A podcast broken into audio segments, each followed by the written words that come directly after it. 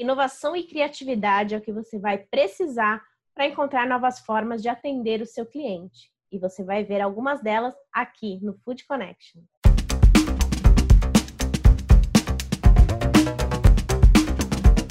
Food Connection, episódio de número 50, começando por aqui. Eu sou Ana Domingues e todos os dias estou trazendo informações, tendências e ideias para toda a cadeia de alimentos e bebidas. Para ficar por dentro de tudo isso, basta se inscrever no nosso canal e ativar as notificações, ou também acompanhar os nossos episódios pelas principais plataformas de podcast. Essa iniciativa é do Núcleo de Alimentos e Bebidas da Informa Markets, que traz as feiras Fispal Food Service, Fispal Tecnologia, FISA e Tecnocarne.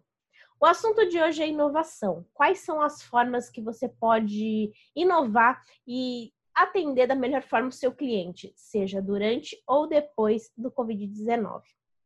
E para começar a te trazer uma inspiração de como você pode incrementar o seu atendimento, eu conversei com a Samira, que é head comercial da Dengo. Eles criaram uma forma de atendimento streaming. Então você entra, consegue conversar com o atendente ali ao vivo e fazer as suas compras. Ela comenta e fala um pouquinho mais sobre como que foi a construção desse projeto e os resultados. Vamos conferir.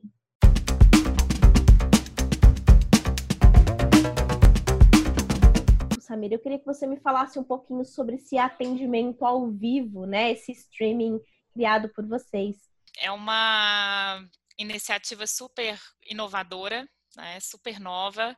É uma, um modelo de atendimento que não existe igual, não existe, não existia uma tecnologia é, já disponível no mercado, a gente teve que desenvolver uma de acordo com o que a gente acreditava. E está sendo um sucesso, tá? É, é, ficou pronta, é uma iniciativa que a gente desenhou há um ano atrás, né? Super.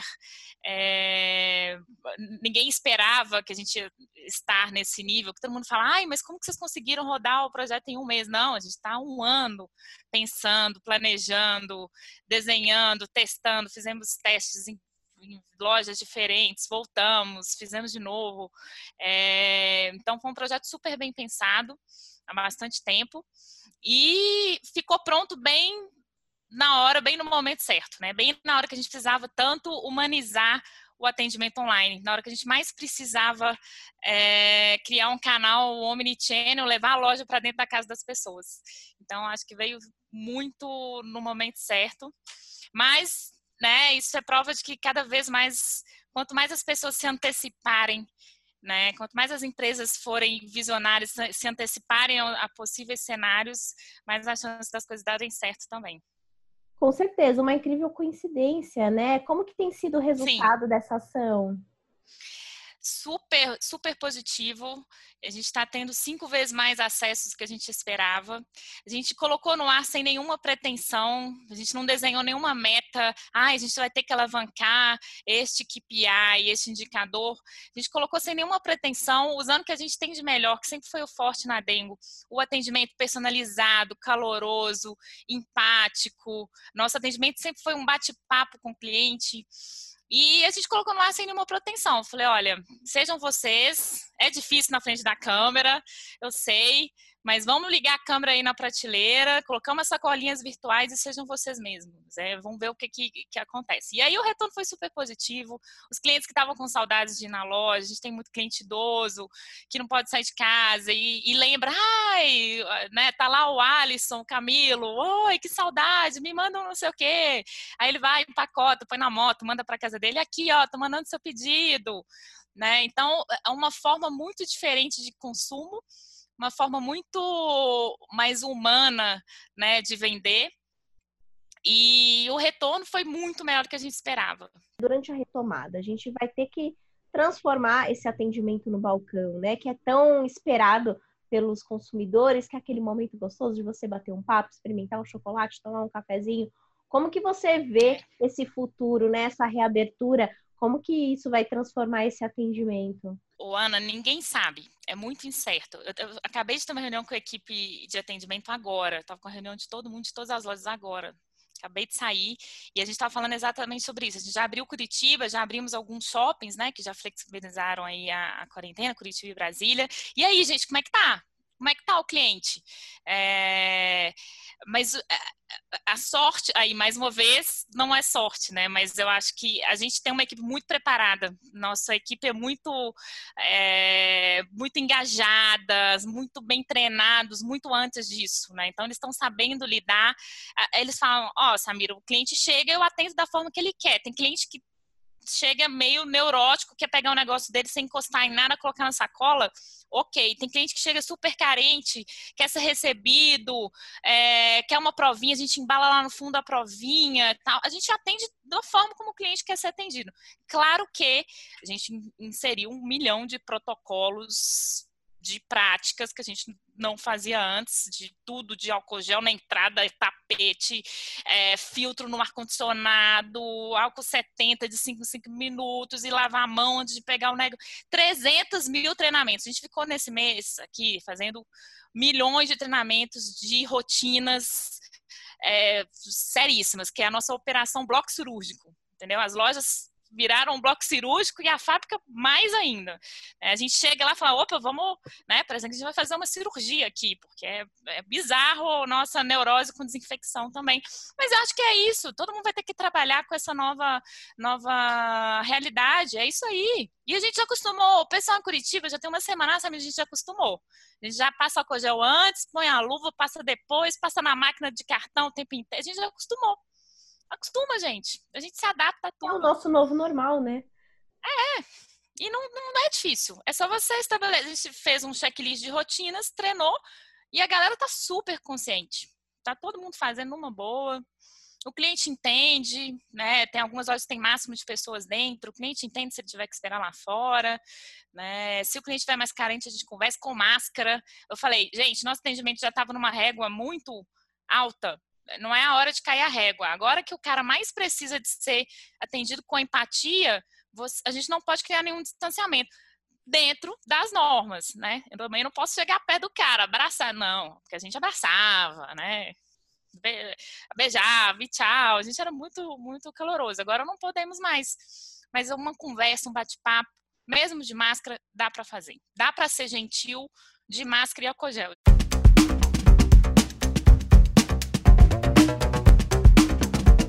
Alguns segmentos dessa, desse mercado de alimentação estão sofrendo um pouquinho mais, que é o caso dos bufês.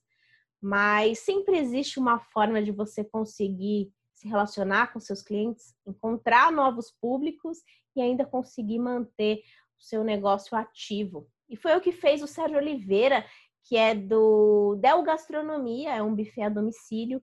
Ele reinventou a forma de, da venda dos pratos e tem conseguido bastante sucesso. Vamos ver como que foi isso e as dicas que ele tem para passar para a gente.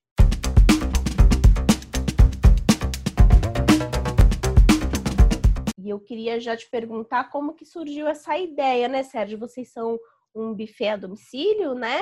E começaram a fazer essa entrega de kits. Como que surgiu a ideia? Como que tem sido isso? Não, na verdade é o seguinte, então, nós somos um buffet em domicílio há 20 anos de mercado, tem uma carteira razoável com esses 20 anos, né? tem um nome no mercado. E o que aconteceu? Em março, todas as nossas acessos foram canceladas, as que tinham, e parou de entrar, e a gente precisava sobreviver, né? Então, a gente começou o que, que com o nosso expertise, o que a gente precisava fazer para poder sobreviver nessa época, né? Então, ó, como a gente sabe a gente prepara tudo e leva quase tudo pronto para fazer a festa na casa do cliente, né? Então a gente falou o que a gente podia adaptar para poder vender tipo fazer tipo esses kits, tá ok? E, e, a gente já tinha mais ou menos uma coisa pronta da pizza que a gente já tinha bolado até para fazer algumas estratégias de marketing, tá? Mas não a ideia não era a princípio vender, né? Quando nós decidimos falar, vamos começar a vender. Só que o grande problema é você se mostrar ao mercado, você divulgar. É, realmente é um trabalho que a gente considera que seja um trabalho de formiguinha, né? Você vai fazendo, vai mostrando, um indica para o outro e tem uma velocidade lenta, vamos dizer, né? Mas uma característica do nosso buffet, como a gente tem vários cardápios diferentes, eu tenho cardápio de pizza, de massa, de panqueca, tem 30 cardápios diferentes, desde os mais simples até, até os mais completos, que pode, pode atender casamento, pode atender outro, outras faixas de mercado, né? Então nós pegamos esses mais com mais características, que é uma pizza, um hambúrguer, é, que a pessoa pode fazer em casa, e bolamos esses kits e começamos a, a divulgar, né? O que a gente vê em relação ao diferencial em relação ao mercado e agora já tem várias pessoas fazendo isso, já não, tipo assim, tudo se copia nessa vida, né? É, quem mexe com hambúrguer está fazendo hambúrguer, quem mexe com pizza está fazendo pizza, né? Eu, pelo que a gente conhece do mercado, nós somos os únicos que tem uma gama bem diversificada do que pode oferecer aos, aos clientes, entendeu? Então, com isso, a gente consegue, um exemplo, um cliente que pede hoje uma pizza, amanhã ele pede um kit de hambúrguer, depois, depois ele pede um kit de outro produto, entendeu? Então a gente consegue é, fidelizar o cliente, de uma maneira melhor. E o cliente gostando do nosso produto, ele fala, não, por que não pediu agora? Vou pedir outro. E para o pessoal que está assistindo aqui o nosso programa, Sérgio, que também atua aí no segmento de buffets, ou até em outro segmento né, do nosso mercado, é, e deseja começar a investir em novas formas de atendimento, né? Assim como você fez, está tendo um resultado bacana, qual dica que você daria para ele? A gente precisa pensar diferente do que a gente fez até hoje. Um exemplo, eu tinha várias pessoas que gostariam de comprar os meus produtos antigamente, quando eu fazia festa. Ah, você não vende as massas de pizza, você não vende. Eu nunca vendi que eu tinha na mentalidade que poderia estragar meu negócio principal, que eram os eventos. Né?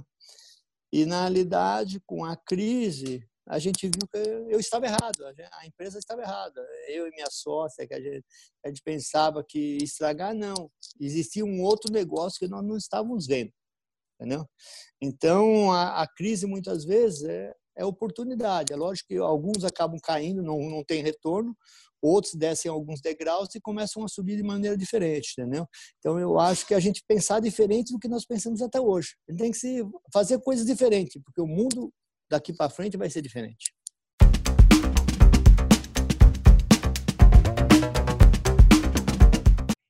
E você, como empreendedor, o que tem feito para se reinventar nesse momento de crise e conseguir encontrar novas formas de atender o seu cliente? Coloca aqui nos comentários, vai ser um prazer ler a sua experiência e quem sabe você não aparece aqui no nosso programa. Essa semana a gente ainda vai falar um pouquinho mais sobre esse cenário inovador, então acompanhe os nossos episódios todos os dias aqui a partir das 4 horas da tarde. Amanhã eu volto com muito mais informações e eu espero por você. Até logo!